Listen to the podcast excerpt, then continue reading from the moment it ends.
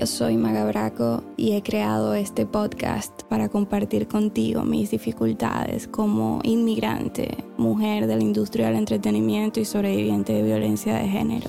Mi intención es psicoeducar, inspirarte y motivarte a conquistar la relación más importante de tu vida, la relación contigo. Desnudaremos el alma, practicaremos la vulnerabilidad y abrazaremos brutalmente la honestidad. Por mí, por ti y por un mundo mejor. Por eso con mucho cariño he preparado algunas herramientas que podrían acompañarte en este viaje. Las encontrarás en el link de la descripción de este episodio. Este es The Maga Braco Podcast Experience. Esta es mi historia. Comencemos.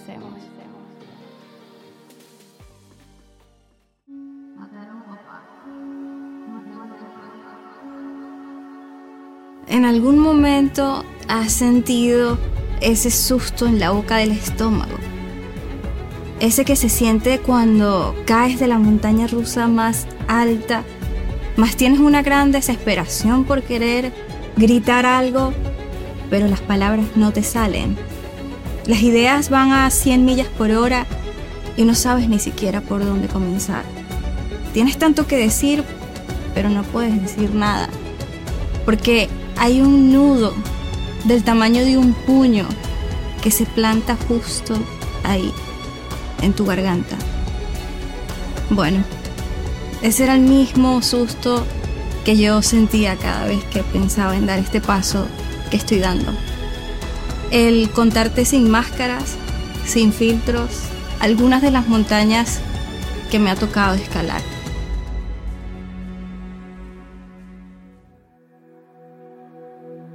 Nací y crecí en un entorno familiar bastante humilde en Caracas, Venezuela.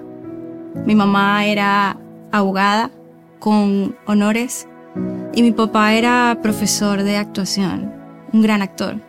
Ambos activistas se involucraban en asuntos de política y labores sociales. Creían y apostaban al cambio por cosas de la vida, mamá se fue de mi lado cuando yo era muy pequeña y, sabes, la cosa se puso más complicada. Como te mencioné en el episodio anterior, crecí en unas circunstancias un tanto inestables y difíciles, pero estaba enamorada de mi terapia. Bailar. Ese era mi escape.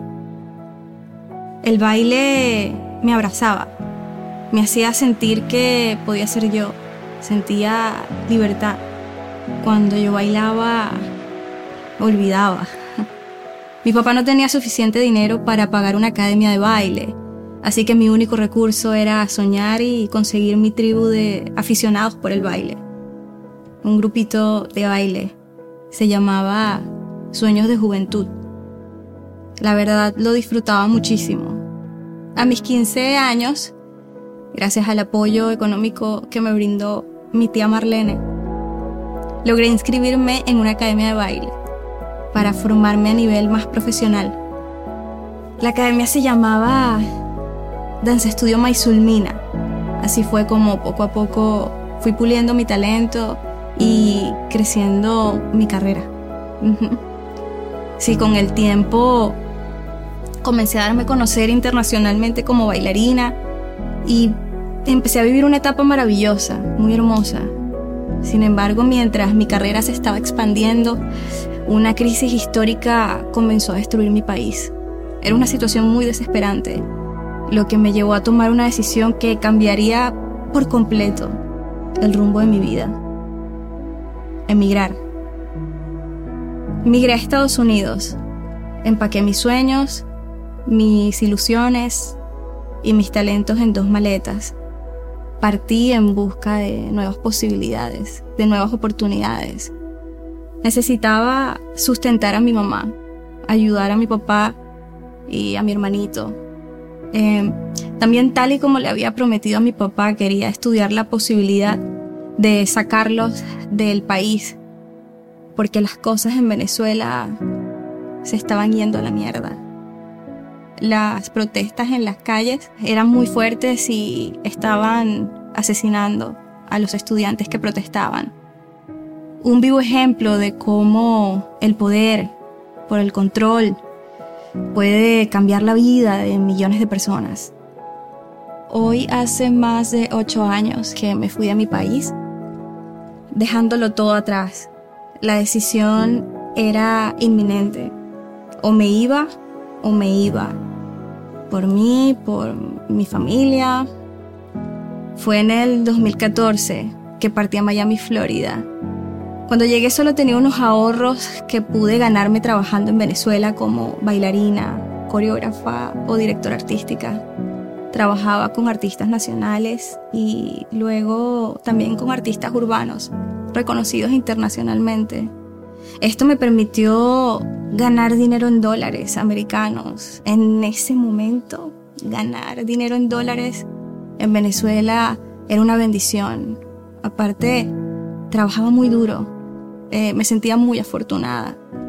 Se me había dado la oportunidad de trabajar con Tito el Bambino, eh, Alexis Gifido, Joe Willy Randy. Eran artistas de mucho renombre y más para la época. Me iba muy bien. I was rocking. Pero debido a la situación tuve que tomar una decisión. Cuando llegué a los Estados Unidos, solo tuve dinero para tramitar mi tercera visa de trabajo y rentar temporalmente un carro para poder movilizarme y trabajar. No tenía dinero para pagar un techo. Así que pensé en vivir un tiempo en el carro y ducharme en baños prestados o en duchas públicas, baños públicos. Yo estaba dispuesta a guerrear, estaba dispuesta a superar cualquier obstáculo. Luego aparecieron ángeles y me brindaron su techo. Hoy les agradezco tanto. Si has migrado a alguna otra ciudad, a algún país, y solo y en solitario, puedes entender que emigrar es jodido los que emigramos no la tenemos fácil, sobre todo si venimos de un país tercermundista y tenemos que comenzar de cero. Dime, ¿cuántas veces te ha tocado comenzar de cero? Si te ha pasado, me entiendes.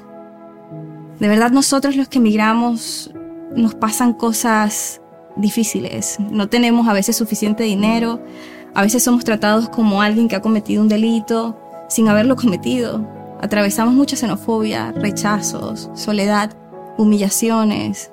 Hasta a veces tu gente te mete el pie y en ocasiones nos toca renunciar poco a poco a nuestras costumbres, a nuestra identidad, a nuestra cultura, solo para encajar en esa sociedad, en ese grupo de amistades, en ese grupo del trabajo, en esa cultura. Y bueno, a veces cambiamos completamente para no perder alguna oportunidad, para adaptarnos y ajustarnos. En el transcurso se nos olvida quiénes somos, se nos olvida quiénes éramos. Entré al país con visa de turista mientras se tramitaba mi visa de trabajo. La documentación y las visas son trámites tediosos y muchas veces costosísimos. Tenía el dinero en las manos, solo faltaba una agencia local que estuviese interesada en representarme como talento para así poder obtener el tipo de visa que yo quería tramitar. Toqué varias puertas, se me abrieron tres, escogí una. Escogí la que podía brindarme opciones de trabajo en el campo que me interesaba, el de bailar con artistas. Fue entonces cuando esa agencia de talento quiso ser mi agente, mi sponsor. Te preguntarás, ¿qué es un sponsor? Es esa compañía que se interesa por tu talento y que puede representarte y a la vez ofrecerte trabajo. En este caso yo estaba pagando mi visado y la agencia LC Talent de Leo Chávez firmó para ser mi sponsor. Firmamos un contrato de representación por el periodo de mi visa, que eran tres años, y yo la verdad estaba muy feliz porque todo estaba fluyendo, pero jamás imaginé lo que esa decisión me causaría en el futuro. Hice una gran cantidad de trabajos para esta agencia, aunque no era un requerimiento el que esta agencia me diera empleo. La verdad me sentía muy agradecida.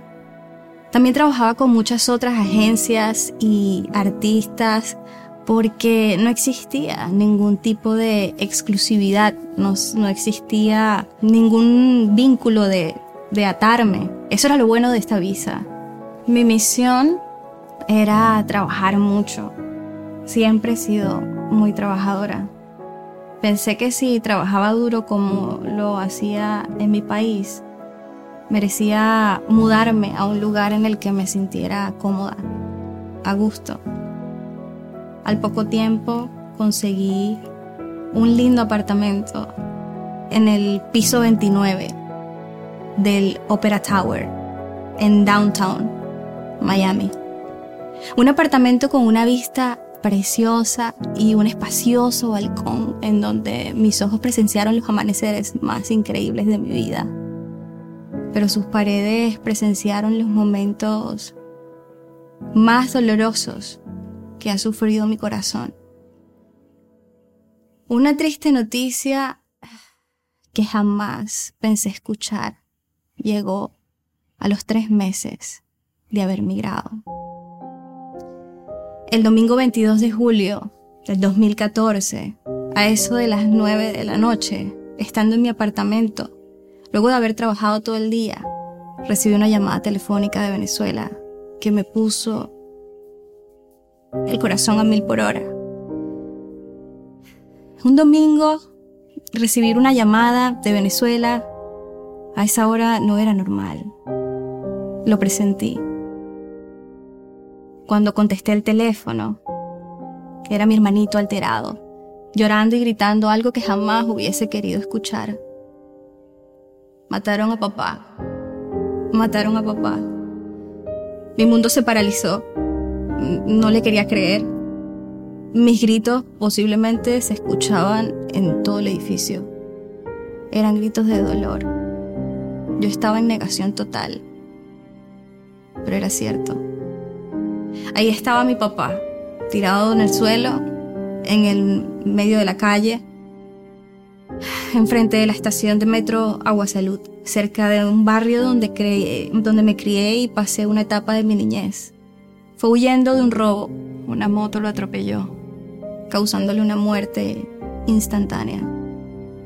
Sentía que todo era una horrible pesadilla y que cuando yo estuviera ahí, él iba a revivir. No quería aceptar esa horrible noticia.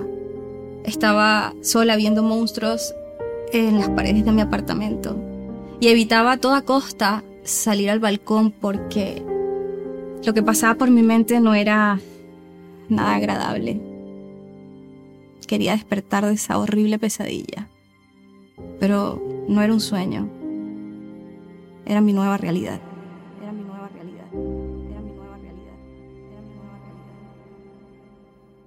Él era mi madre y mi padre a la vez. Él era mucho de lo que soy. Él era talento, alegría, carisma, profesor de actuación de mucha pasión, con unos principios, unos valores respaldados con un corazón inmenso yo lo que quería era sacarlo del país y montarle un negocio de comida. Ese era su sueño. Pero no se me dio. Recuerdo que semanas antes le había mencionado que iba a audicionar para bailar con Pitbull en los premios Juventud. Ah, estaba muy emocionada, estaba muy motivada, porque nunca había bailado en unos premios televisados internacionalmente, y menos con Pitbull. Él con mucho orgullo, cuando le comenté, me dijo que, hija, tú lo lograrás, ya verás. Esa misma noche me fui al aeropuerto con una mochila vacía y mi pasaporte. Pasé la noche en el aeropuerto. A la mañana siguiente tomé el primer vuelo que salía a Venezuela, a hacer todo el trámite doloroso que me esperaba y a despedir a mi papá. Recuerdo claramente ese día.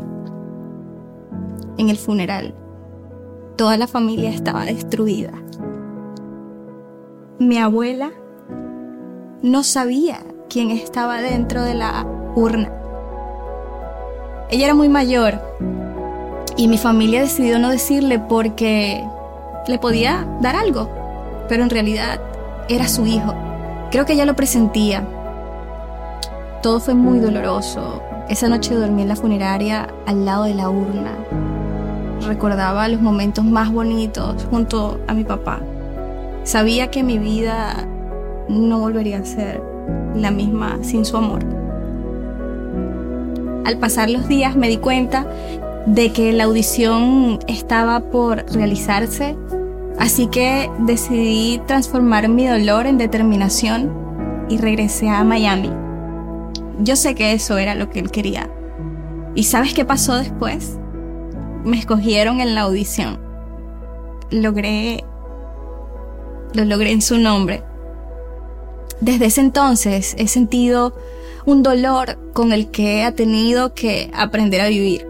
Un dolor que trajo un sabor muy amargo a mi proceso de migración. Si has perdido un ser querido, sé que me entiendes. Siempre le pedía que me guiara en el camino. ¿Y qué crees? Poco a poco se me comenzaron a abrir las puertas en el campo que deseaba. Y hasta en la actuación. Ese era su sueño. Verme actuando en novelas. Y lo logré. Logré actuar en dos. Pero igual, eso no me apasionaba tanto como bailar porque los aplausos del público eran antídoto para mi alma. Desde ese entonces, Él ha sido quien ha guiado mi camino y ha sostenido mis caídas. A Él le dedico mis logros. Desde ese entonces, Él me lleva de la mano en esta historia la historia de una inmigrante.